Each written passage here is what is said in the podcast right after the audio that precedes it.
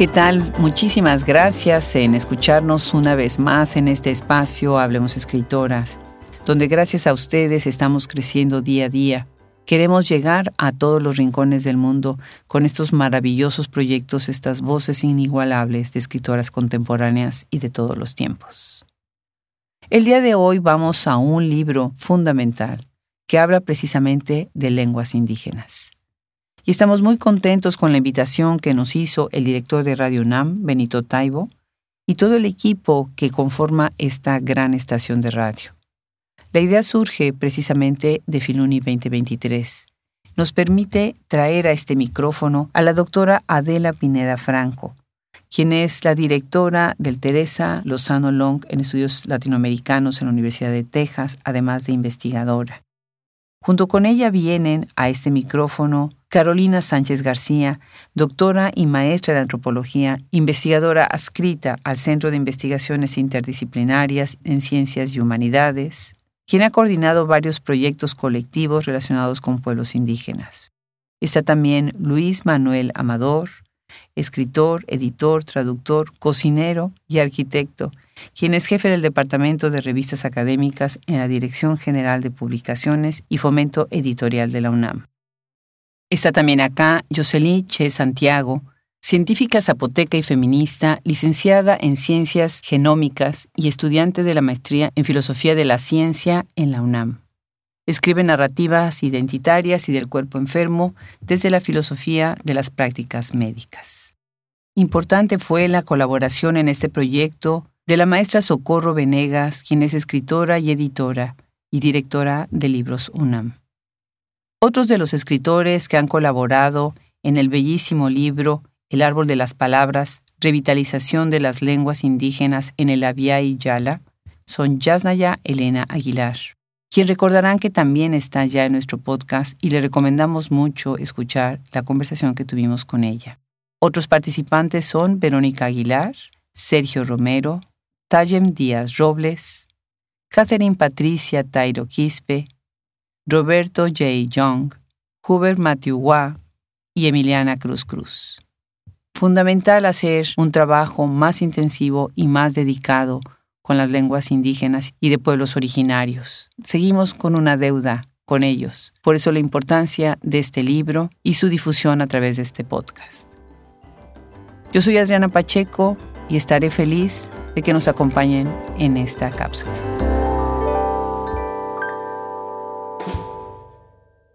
Pues estamos otra vez acá en Filuni 2023 con una mesa preciosa llena. Ahora sí estamos en una mesa llena de caras pues muy contentas, muy sonrientes porque estamos celebrando el árbol de la palabra. Qué maravilloso este proyecto de lenguas indígenas. De verdad estoy conmovida, conmovida. Y bueno, estamos acá. Yo soy Adriana Pacheco, parte del equipo Hablemos Escritoras, Brenda Ortiz, otra parte importante del equipo Hablemos Escritoras y recuerden, cada semana tenemos un episodio nuevo. Salimos en todas las plataformas de audio y en nuestra página web.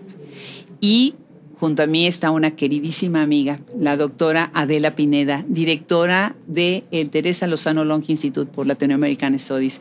Feliz, encantada de tenerte, Adela. Gracias por estar acá con nosotros hoy. El gusto y el placer es mío, querida Adriana. ¿Por qué vienes a Filuni con todo este equipo de gente? Ahorita nos vamos a ir presentando cada uno, pero ¿por qué vienes tú, Adela? Yo vengo encantadísima porque venimos en parte de una delegación enorme de la Universidad de Texas Austin, universidad invitada de la feria. El trabajo que aquí estamos haciendo es un trabajo colectivo entre las dos instituciones. Y este libro que mencionas es uno de los productos de esta colaboración. Qué maravilla haber hecho, bueno, vamos a hacer una feria y después vamos también a editar unos libros, ¿no? Maravilloso. Y bueno, junto a Adela está Sergio Romero. Sergio Romero, ¿tú naciste en Guatemala? Efectivamente, soy guatemalteco, pero llevo ya trabajando en Estados Unidos cerca de 23 años. ¿En qué institución estás? ¿En dónde estás? En la Universidad de Texas. Trabajo en departamento de español y portugués, pero mi trabajo gira en torno a los idiomas de Mesoamérica. Bueno, pues es mi departamento. Bueno, Adela y yo estudiamos ahí el doctorado en literatura, entonces, ¿qué más podemos decir de ese queridísimo departamento? Pues qué gusto, bienvenido a lo que estamos haciendo acá el día de hoy. Cuéntanos un poco más, ¿por qué tú estás involucrado en este proyecto? Bueno, es un proyecto que surgió un poco unificando esfuerzos de los diferentes estudiantes y profesores que trabajamos el tema de las lenguas indígenas. Entonces, si bien el tema nos une, cada quien tiene una perspectiva y una experiencia distinta. Y pensamos que valía la pena reunirla en un solo volumen. Claro, claro, además preciosísimo volumen. Y bueno, junto está Catherine Patricia Tairo Quispe, y tú vienes del hermosísimo país de Perú. Así es, Adriana y Maylayan, Cayanquichis, Ñañachay, Adriana. Hermoso. Ese es un saludo muy común en mi lengua, quechua, del sur del Perú, en el Cusco. Y efectivamente, pues nosotros estamos eh, en representación, digamos, desde, no desde nuestros pueblos, pero sí como estudiantes, como activistas y sobre todo como quechua hablantes, en el que tenemos el compromiso, ¿no? de, de visibilizar nuestra lengua y de decir de que, mira, Hablo quechua, pero no solamente en casa, sino también en estos espacios públicos, que es importante. ¿En dónde vives tú ahora? Bueno, yo soy estudiante de doctorado de estudios latinoamericanos en la Universidad de Texas en Austin. Este es mi cuarto año en el que ya vengo realizando un trabajo de campo y el trabajo de campo también lo vengo realizando en el territorio de donde soy originaria. Y ese es el Cusco, el sur del Perú y también parte de Bolivia. Maravilloso, maravilloso. Germán, y cuéntanos, ¿tú de dónde eres? ¿Qué estás haciendo también en el proyecto? ¿Cómo has entrado a este proyecto? Adriana, es un gusto estar en Radio UNAM. Muchas gracias por este espacio. Imainayan Kashankichis, Ayanchu, Walihiachu, Sumahiachu, son voces quechuas y cada vez trabajamos más y más por hacer presente, visible, audible las voces quechuas, no solamente desde la universidad, sino también en nuestros territorios, en nuestro propio país, que es el Perú. Soy apurimeño, quechua y peruano y actualmente soy candidato a doctor en español y portugués en la Universidad de Texas en Austin.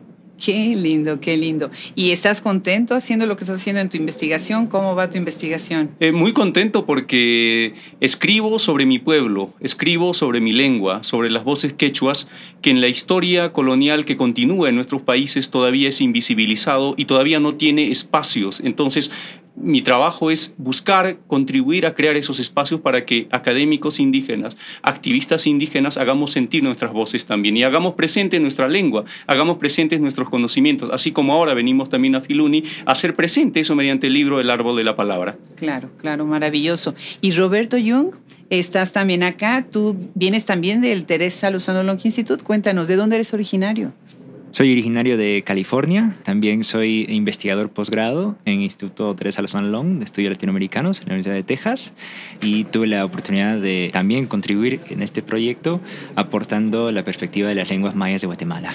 Claro, claro. Pues qué maravilla, porque estamos representando varios países, ¿no? En este volumen tan maravilloso. Vamos a empezar, ahora que estoy usando el término países, vamos a repensar las terminologías y vamos a definir para nuestros seguidores qué es este enorme término que es el Abya Yala.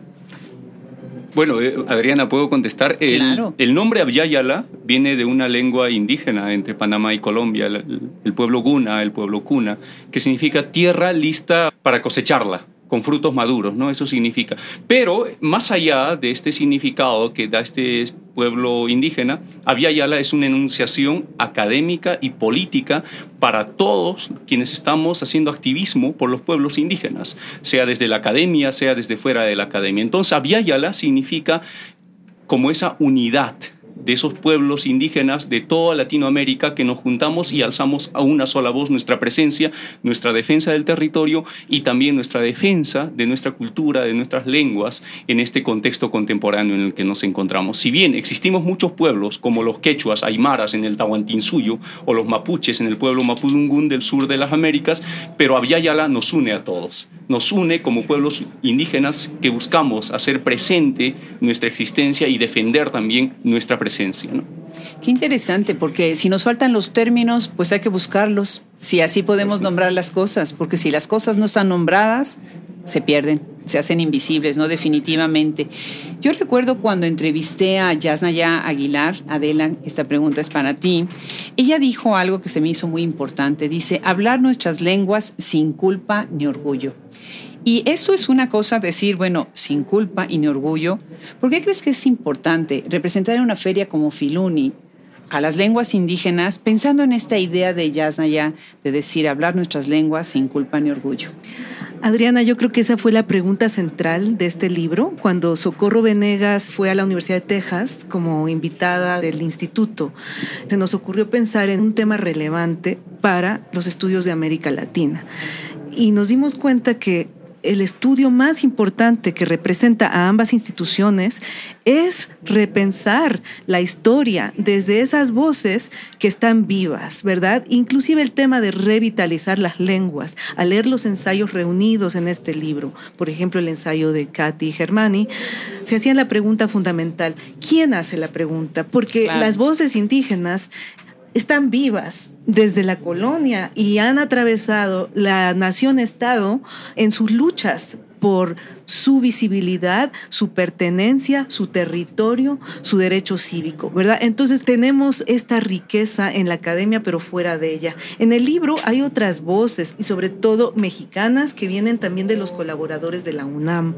Por ejemplo, la lengua zapoteca, la lengua mije, la lengua chatina, la lengua náhuatl, ¿verdad? Ellos, los otros colaboradores y colaboradoras desafortunadamente no están aquí, pero eso es lo bonito de este libro, ¿verdad? Este libro nos trae un universo, un crisol, un caleidoscopio de voces de diversas partes de América Latina que se unen en este libro. Sí, la verdad que trabajo tan grande y tan maravilloso y hacer este conjunto con UNAM me parece increíble porque están haciendo un trabajo de investigación muy grande, muy grande. Y acá tenemos también por aquí visitando. El problema es que la cabina, generosamente Radio NAM nos presta, pues podríamos meter aquí 15 personas, pero hubiera sido un poquito demasiado. Pero quien está acá también es Luis Manuel Amador y él es parte de ese equipo maravilloso que está verdaderamente sumándose. Hola, gracias por la invitación. Estamos muy contentos con este libro que es precioso, con esa presencia también de los autores y las autoras y nuestros amigos de la Universidad de Texas, que también ha sido preciosa. Es una gran fiesta del libro, de la palabra. Y hoy, aprovechando esta intervención, quiero invitarles a quienes nos escuchan a que nos acompañen a la inauguración del seminario a las 4 de la tarde en la sala Jaime García Terrés. Es la inauguración del seminario. Maravilloso, maravilloso. Pues ojalá llegue muchísima gente, así debe de ser. Bueno, algo interesante cuando hace uno una antología es que debe de haber un criterio para hacer la selección. Es terrible, es la parte más dolorosa de hacer una antología porque muchos nombres se quedan fuera. ¿Quieren platicarme un poco cómo fue esta selección? ¿Cuáles fueron los criterios para seleccionar a los que están en el libro? Nosotros convocamos, Socorro hizo la convocatoria para la UNAM y yo la hice para la Universidad de Texas. Generamos un documento en el cual planteamos la pregunta, ¿verdad? La pregunta era, ¿qué es para ti revitalizar las lenguas? Por favor, piensa esta pregunta desde tu especialidad y o desde tu pertenencia a la cultura indígena. Mm, pensamos que el libro eh, queríamos que fuera de difusión más general, que no fuera solamente especializado, porque creíamos que estas voces tenían que llegar no solo a las comunidades indígenas, sino a lectores y lectoras de diversas partes de la República Mexicana y de Texas y de América Latina. Entonces lanzamos la convocatoria, eh, lo que yo hice es que la lancé a todos los especialistas que están en la universidad, que tienen una relación con el estudio de las lenguas indígenas. Esta es una gran fortaleza de la Universidad de Texas en Austin, el Departamento de Lingüística, el Departamento de Español y Portugués y el Instituto, ¿verdad? Tienen varios recursos. Tenemos un gran archivo, AILA, que es el archivo de las lenguas orales, que es la relación entre la Biblioteca Benson y el Instituto. Tenemos ILI, que es la iniciativa de las enseñanzas de las lenguas indígenas, que dirige eh, Sergio, y tenemos el SILA, que es el Centro de Estudios Indígenas. Entonces, em, varios respondieron, después a lo largo del camino, con, contrato trabajo, no todos pudieron y llegamos a esta selección, ¿verdad? Pero fue más que nada una invitación. Buenísimo. Pensando En, las personas que estaban capacitadas, que no teníamos nosotros que decir, no van a saber qué decir, porque todos son expertos. Claro, definitivo. Sergio, cuéntanos de ILI. ¿Qué es este instituto? Cuéntanos más. Es una iniciativa que surgió un poco para responder a la pregunta del rol de las lenguas indígenas en América Latina. para muchos norteamericanos, América Latina es un lugar en el que se habla español. Pero América Latina engloba también muchísimas lenguas y tradiciones que no son latinas, que no son hispanas. Entonces fue un poco dar visibilidad por un lado y por otro responder a la necesidad real que había también de, enseñar estas lenguas, porque recientemente por la migración, sobre todo de mayas de Guatemala, hay ahora cientos de miles de maya hablantes en Estados Unidos que tienen relación con escuelas, con clínicas, con jueces. Entonces hay necesidad de enseñar las lenguas para interpretar. Entonces, respondiendo a eso, tuvimos esta iniciativa con sus diferentes componentes. Llevamos ya en esto como 10 años. Maravilloso. Bueno, pues ya sabemos, hay muchísimo, muchísimo material. Roberto, desde tu experiencia, ¿por qué crees que es importante hacer este trabajo de hablar de las lenguas indígenas y sobre todo invitar a otros a repensarlas? Es súper importante, eh, como dijo la profe Dela, estas lenguas son vivas, forman parte de nuestra vida cotidiana hoy en día en el siglo XXI y sobre todo reunirnos, reunir voces, sumar voces, ¿no? De reconocer lo que dijo también Germán y esa perspectiva desde Aviala, ¿verdad? De reconocer la fuerza de, de todas estas voces conjuntas en este libro que dan resonancia a la presencia viva de las lenguas indígenas en toda Aviala. Claro que sí, eso es la importancia, hacer resonancia. Y esto es como una pelota que va más y más, una bola de nieve que va creciendo y creciendo. Exactamente. Bueno, como empezaste tan lindo, hablando tan hermoso, Katy, ¿nos quieres leer un fragmento de este libro? Claro, Adriana, con mucho gusto. Y es un fragmento que voy a leer que relaciona la lengua quechua, que conjuntamente con Germán y Ojeda hemos tenido el grato honor y el orgullo también y la responsabilidad de poder plasmar en estas páginas del árbol de la palabra.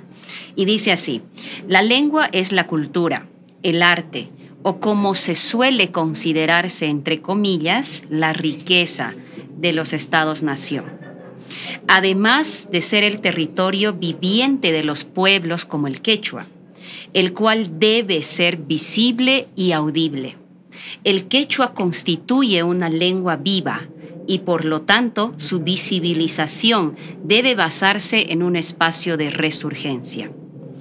Dicha lengua existe desde antes de la creación del Perú y se utiliza en la vida cotidiana de las personas. El intento de eliminación encabezado por el Estado-Nación peruano no significa que ya no se utilice. Nosotros, los quechuablantes, quisiéramos escribir incluso este ensayo en quechua completamente, pero en atención a la diversidad de los lectores del texto no lo hacemos. Claro, qué bonito. Ahorita Katy Germani acaba de mencionar una palabra muy importante, responsabilidad. Nosotros, ustedes, todos los que tratamos de hacer este trabajo de visibilización, tenemos que ser respetuosos también de hacerlo de una manera correcta, ¿no? ¿Qué opinas acerca? ¿Qué responsabilidad tienen ustedes de hacer una antología como El Árbol de la Palabra? Bueno, eh, es enorme la responsabilidad que tenemos, como lo ha indicado Catherine, de plasmar en un libro como El Árbol de la Palabra esta experiencia como activistas y académicos quechua que estamos trabajando. Entonces, nosotros mostramos como parte de ese trabajo lo que estamos contribuyendo a la comunidad quechua, a una comunidad amplia, como indicó el doctor Romero, de indígenas que no solamente se encuentran en los Andes de Sudamérica, sino es, es la comunidad grande que nosotros lo llamamos, quienes estamos en el territorio y vivimos también en la diáspora. Recordar que el quechua es hablado, por ejemplo, por más de 12 millones de personas. 12 millones de en seis países de Sudamérica. Claro. A eso sumamos los quechuas que vivimos en diferentes países del mundo, tanto Estados Unidos, Europa, en distintas partes. Los quechua hablantes estamos en distintas partes. Entonces es, es una enorme responsabilidad plasmar aquí una experiencia concreta, a la que nosotros estamos impulsando desde la Universidad de Texas y en nuestras comunidades para hacer visible nuestra lengua, para hacer visible nuestros conocimientos mediante esta lengua y para hacer visible también y hacer conocer a este contexto amplio, por ejemplo aquí en México, en Filuni, que existe un pueblo quechua, que existe una lengua quechua y un territorio quechua en los Andes de Sudamérica. Maravilloso, maravilloso. Pues se está acabando el tiempo de esta mesa tan bonita, me encanta su entusiasmo ver en sus miradas esta alegría de hacer algo así y lo más importante, tenemos que comprar el libro, tenemos que leer el libro porque es la única manera que vamos pasando esto de uno a otro hay que enseñar en las clases, en las aulas, si son profesores, en los clubes de lectura. Tratemos de escuchar esta melodía. Cuando leen, en lenguas originarias, aunque no entendemos, no estamos entendiendo nada, pero nada más esa es música que después hasta nos invita a aprender esas lenguas.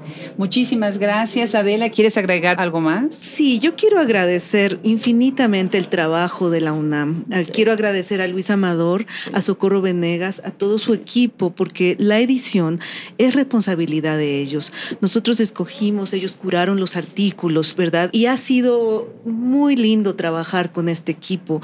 Y solamente quisiera leer los nombres de los autores. Los esperamos, por favor, a las cuatro. Ya ahorita mismo se van para allá. Verónica Aguilar, Yasnaya Elena Gil, Jocelyn Che Santiago, Eduardo de la Cruz, Emiliana Cruz Cruz, Taje Beatriz Díaz Robles, Hubert Matiguá, Germania Ojeda Ludeña, Sergio Romero, Caterín Patricia Tairo Quispe y Roberto Young. Gracias. Muchísimas gracias, Adela. Gracias, Sergio. Gracias, Catherine, Germani, Roberto. Encantadísima. Yo soy Adriana Pacheco y no se pierdan cada semana en Hablemos Escritoras, 3Ws, hablemosescritoras.org, en Shopify, en YouTube y en todas las plataformas que quieran. Muchas gracias.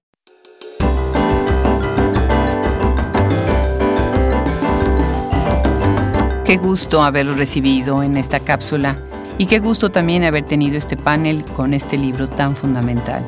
Hablemos escritoras somos muchos y somos también ustedes, los que nos siguen día a día.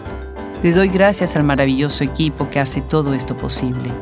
Fernando Macías Jiménez, Ingeniería de Audio, Cristian Josefi, Edición de Podcast, Brenda Ortiz, Social Media y Administración, y a nuestras colaboradoras Juliana Zambrano, Liliana Valenzuela, Fran Denstedt, Gisela Jefes, Rosemary Salom, Isabel Ibáñez de la Calle. Qué gusto haberlos tenido. Visiten nuestra página web para que exploren más y más podcast, más y más la enciclopedia y la biblioteca. Y síganos como siempre en todas las plataformas de audio. Y no se pierdan nuestro audiolibro Andor de la escritora venezolana Raquel Abenbandale. Hasta la próxima, yo soy Adriana Pacheco.